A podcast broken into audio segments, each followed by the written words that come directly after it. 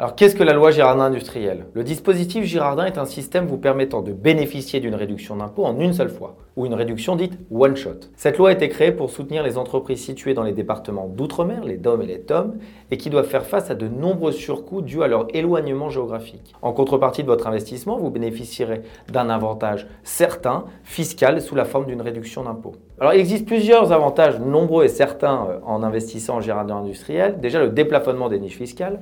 Comme vous le savez, chaque foyer fiscal peut réduire ses impôts à hauteur de 10 000 euros par an.